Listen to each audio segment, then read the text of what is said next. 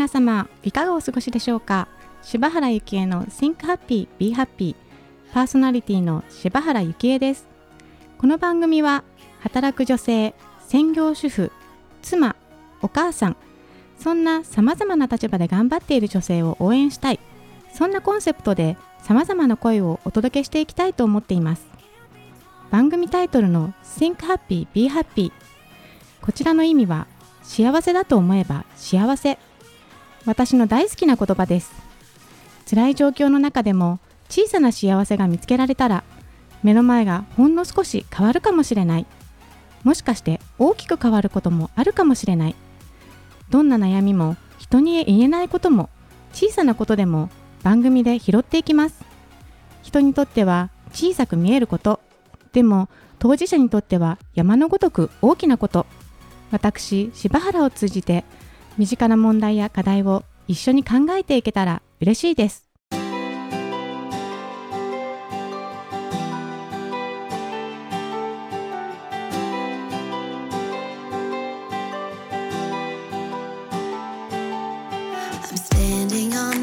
それでは第4回本日のゲストのご紹介をさせていただきます。カルトナージュ教室リクスタイム主催の福木夫妻先生です夫妻先生よろしくお願いします。はい、はい、では、えーと、夫妻先生簡単に自己紹介をお願いします。はい、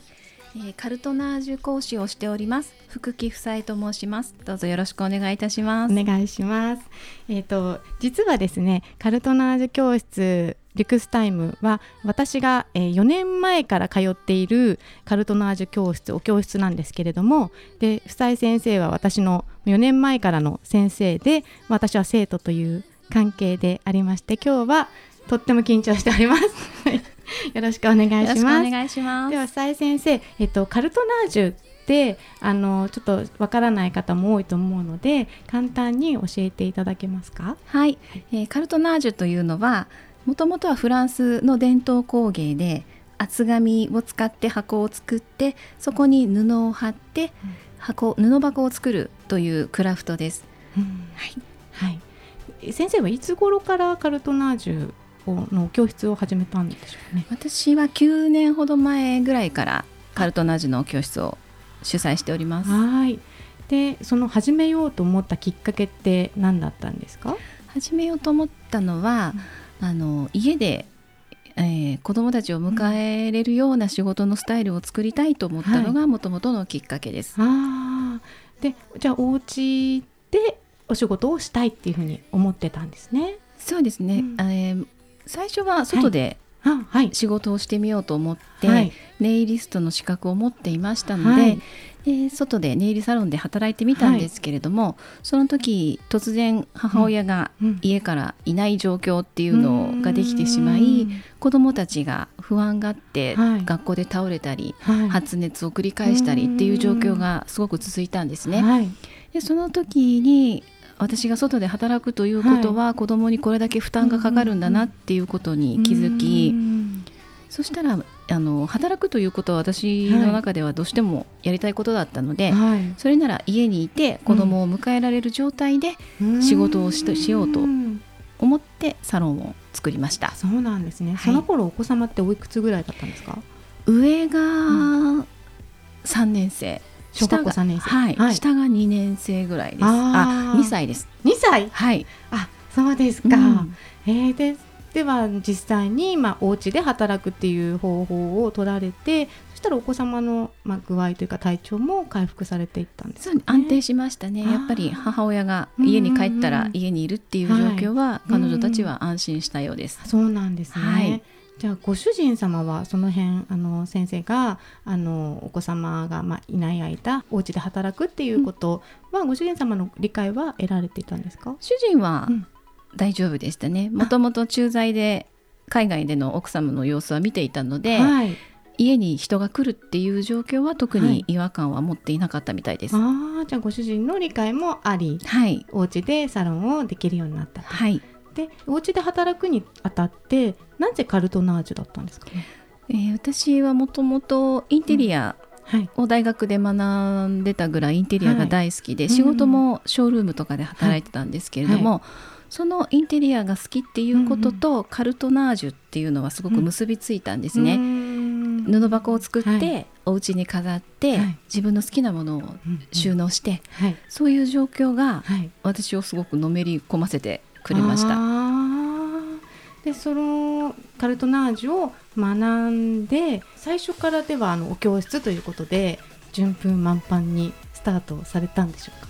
そういうわけはやっぱり ないですよね。あそうですね。あの最初はお友達が教えてほしいっていうことからスタートして、でそこでお友達のグループを教えつつ、はい、じゃあ自分でもっと世界を広げて、うん、い、ろんなところから来ていただくようにするにはどうしたらいいのかなっていうことで、うんうんはい、いろんなビジネスを学んだりしてで自分の発信方法を変えたり、はい、試行錯誤をしながら私に会いに来てくれる人をどうやって作るかなっていうことを見つけながらサロンをやってきました。何年ぐらいというかその波に乗るまでどのぐらいの期間かかりました？うん3年ぐかかったかもしれないですね。でもまあコツコツコツコツと積み上げていった感じなんですかね。うん、ねはい、ああなるほど。いやすごい参考になります。はい、はい、じゃあちょっとお話変わるんですが、はい、今はカルトナージュをされていてもともと学生時代はインテリアを学んでいたということなんですけれども、はい、お仕事としてはまず学生を卒業してそのキャリアの一歩っていうのはどんなお仕事だったんですか、ね、インテリアのショールームで働いて。インテリアのショールームで、はい、でその後に、えー、ご結婚という形だったんでしょうか？はい。はいで、えー、そうですねそんな、えー、夫妻先生のカルトナージュ教室に、えーと、かるこれ私4年前ですね、はい、私の下の子が、うん、えー、幼稚園に入園したと同時に、まあ、私もいろいろお稽古事を始めましてである時ふと習いに行ったお稽古事のところで素敵なウェットティッシュのケースを見つけたんですよね。でそのお稽古の先生が「これ素敵でしょ?」って言ってで本当に素敵です。どうしたんですか？って言ったらまあこれは私のお友達でこれの認定講師がいるから、うん、その先生に作ってもらったのよって。であいいですね。私も習いたいなって言ったところその先生がいやこれはねこれも本当に素敵なんだけどもこの認定講師っていう資格制度を作った先生がすごいと思うのよって言われた一言でも私の興味は一気にその可愛いウェットティッシュケースから、うん、その認定講師講座を作ったその房江先生に一気にシフトチェンジしてしまってもうすぐに連絡してすぐに会いに行って、まあ、資格も取らせていただいたんですが この先生がこの認定講師という仕組みを作られたきっかけっていうのはどんなことだったんでしょうか？きっかけはもともとそのレッスンをしていて、はい、そのレッスンを受けに来た方が、うん、私の教室でも教えていいですかっておっしゃったことがきっかけで、はい、それなら、まあ、私の認定を出して、はい、同じデザインで、同じ作り方で作るということで、あのその人に差し上げるっていうことをしたのがきっかけです。なるほど。でその後その認定資格を講師を取られた方が結局はまた次の講師を生むわけですよね。で、ね、講師が講師を生んで、うん、実際何人ぐらいまで今増えてらっしゃるんですか？今多分500人ぐらいまで増えてさらに増えましたね。と思います私が知った時の、はい、で実際でも先生は直接教えられてることはほとんどないんですよね。多分私が直接教えたのは100名ぐらいだとそうなんですよね。その仕組みを作られた先生の先見の明がすごいなってただただあの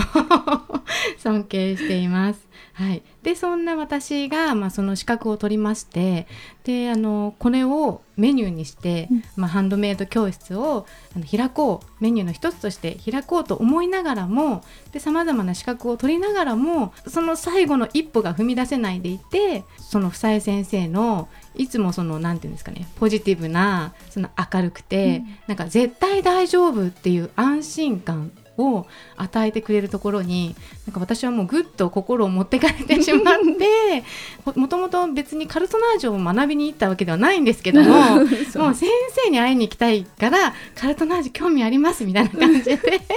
本当に先生に会いにもう本当子供を開門と同時に預け、うん、ダッシュでロマンスカーに乗り、うん、あの1時間かけて荻窪のサロンまで 走って通っていたのを今まで思い出します。それでは夫妻先生には後半も引き続きお話を伺ってまいります。はい。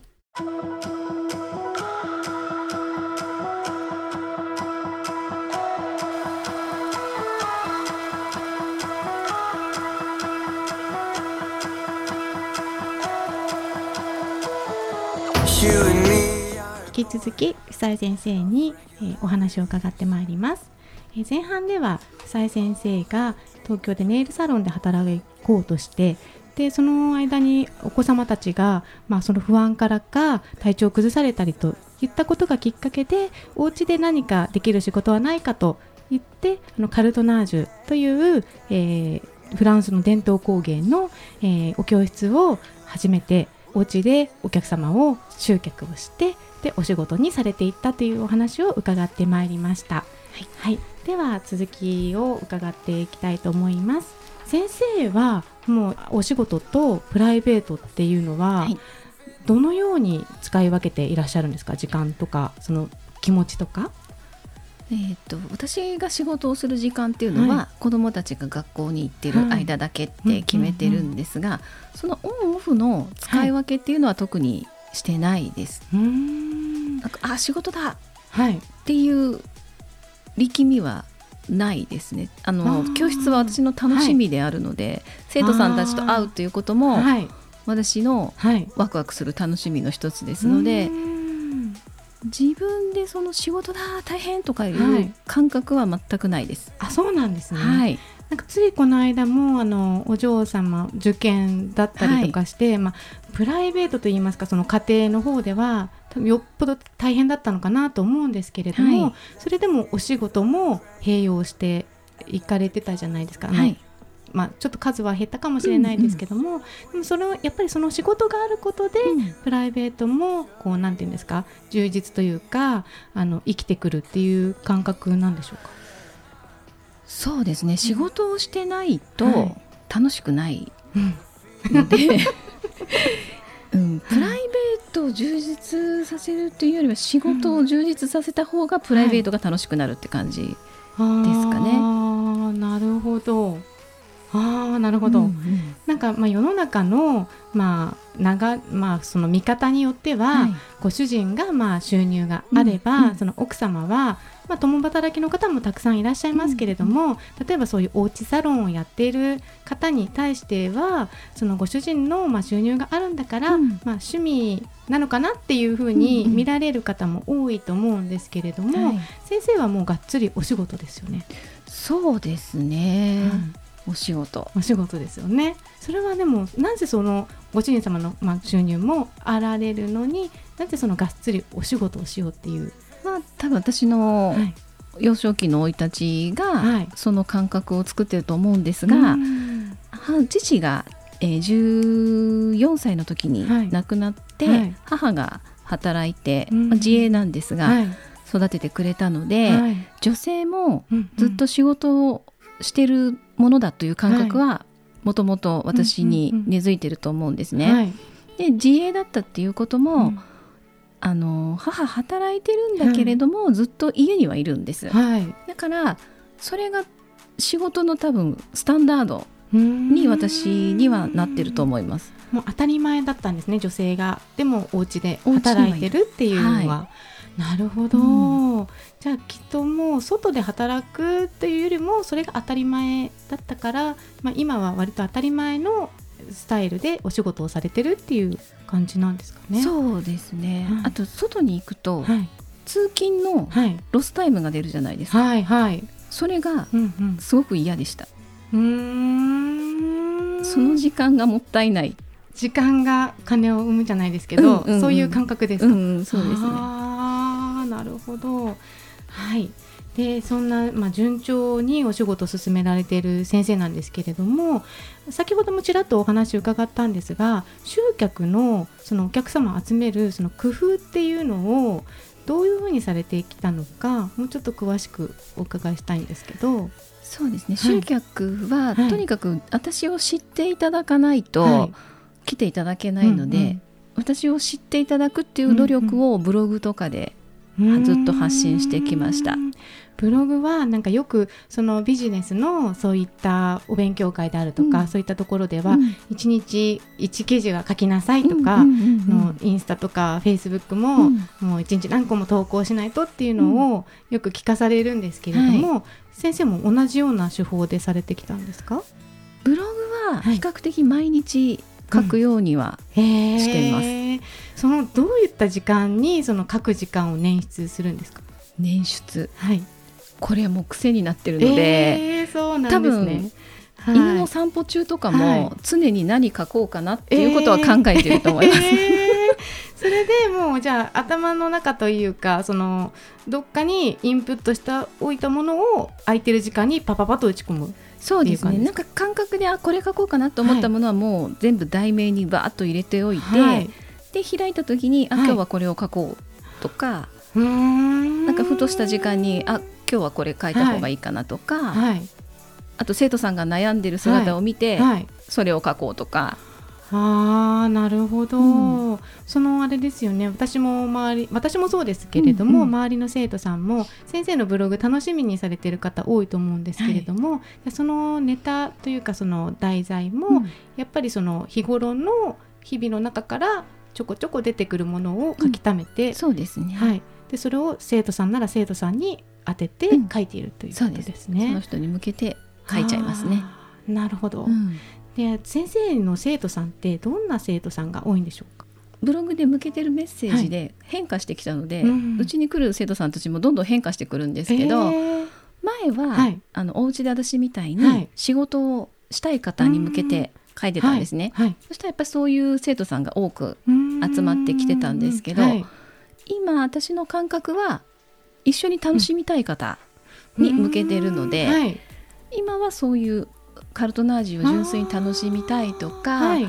毎日楽しく暮らしたいっていう方が生徒さんで多いと思います。あじゃあもうその資格を取ってお教室しようとか、うん、そういう感覚は全くなく、うん、その場が楽しいから集まってるみたいな方が多いですかね。多い感じがしますね。もちろん、えー、あの教室をやりたいってせ、はい、いう生徒さんもいらっしゃいますけど、はい、うん、その方には、ね、いろんなアドバイスもレッスン中にしたりしてます。ああなるほど。で私も、まあ、かれこれ長い間先生にあのこうご指導をいただいてたり、はい、あのカルトナージュの教室に通っていたんですけれども、うん、まあ、その間通ってるうちにも私自身の、まあ、気持ちであるとか、まあ、その仕事への考え方とかそういったものも変わってきているなって自分でも思ってるんですけど、はい、先生から見てその私は最初はどんな生徒で、うん、今どんな風になってるかとかあのお聞きできたらなと思うんですが。そうですね。うちに来始めた時は、はい。はい。まあ、常にご家庭のことがあって、できない、私はできない、って言ってるっていうイメージが強くて、はい、で私は、はい、そういう現実は作ってらっしゃるんだなって。はい。ね、自信がないから、まあ本当はすごい可能性を秘めているのに、自分で蓋をしている、そんなイメージでしたね。そうですよね、でもそういう私みたいに、うん。まあ、例えばその何かやりたいと思って、うん、まあ、勉強したり資格を取ったりしても、うん、結局やりたいんだけどできないって思ってる人って結構いると思うんですよね。はい、で先生から見てじゃあそういう人たちはどうしたらいいとかってアドバイス。そうですね。自分が、うん、そのやりたいから資格をたくさん持って、うんうんい、ろんな武器を持って、さあってなった時にやっぱ心の扉が開かないっていう人はたくさん見てきたので。はいでなぜ心の扉が開かないのか、はい、どうして一歩が踏み出せないのかっていうのは、うんうんうん、もう自分が蓋をしてしまってるだけなんですね。だからそこを自分が開けようと思えば、はい、絶対開くし、何かをやろうと思ったら絶対できる、はい、全ては自分なので、そこをなんとかこう、うん、自分で開けていただきたいなと思います。その先生のその絶対大丈夫っていうその強いその意志であるっていうかその感覚っていうのはどこから生まれてくるんですか、私ができたからです。ああなるほど、うん、先生ももともとはできないと思ってた時があるっていうことですか、うん、ありますあります。あでそんな先生ができたから絶対できるよっていう、うん、ありがとうございます、はい、でそんな房井先生ですが何か新しいことを始めまた始めようとしてらっしゃるということなんですけれども、はい。えー、去年ですね、はい、光塾っていうのを2期やりまして、はい、でゆきえさんもそこに来てくださって、はい、本当に変わられましたよね。はい、今マッサージをね、習得されて、ご自身でサロンを開かれて、でこんなラジオの番組まで持つというまで変化されましたので,、これをまあ私と、で一緒にやってる光さんも目の前で見させていただいて、これはもっと、もっともっとこういう女性を増やしていけたら、私たちもとっても楽しいなと思ってますので、これからまた6月16日ぐらいからですね、光さんと一緒にいろんな輝く女性を導き出したいと思って始めようと思ってます。わあすごいです。はい、始まるんですね。始めます。はい、楽しみです。では、えふさい先生、はい、これから何かやりたいと思っている女性にアドバイスをお願いいたします。はい、えー、何かやりたいと思っているのに、うんはい、まあ踏み出せない人ってたくさんいると思うんですけれども、はい、本当にそれは自分がただただ踏み出そうとしてないだけですので。はいそういう方はできない理由をずらずらっと並べてくださるんですけれども、それも自分が作ってる現実なので、それを探すよりは自分ができる理由を探して、どんどんどんどん自分を輝かせていただきたいって思ってます。自分の幸せっていうのは自分で持ってる軸があれば幸せを感じることができると思うので、皆さん軽く一歩を踏み出して、どんどん自分を楽しんでください。はい。さや先生貴重なお話をありがとうございました、はい、えー、本日のゲストはカルトナージュ教室リュクスタイム主催の福木夫妻さんでした。ありがとうございました。ありがとうございました。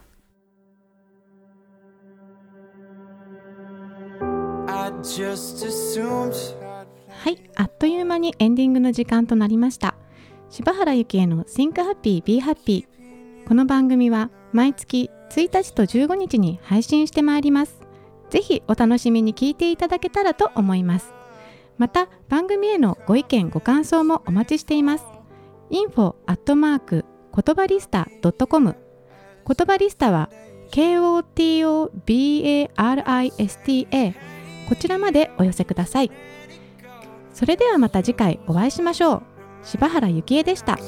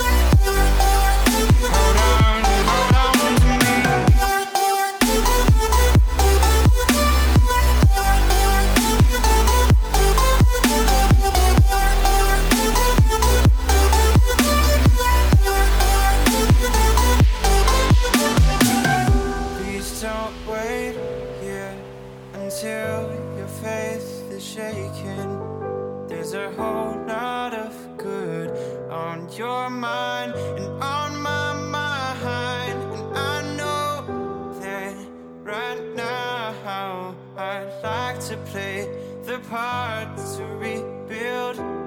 you one more time. And I say, hey.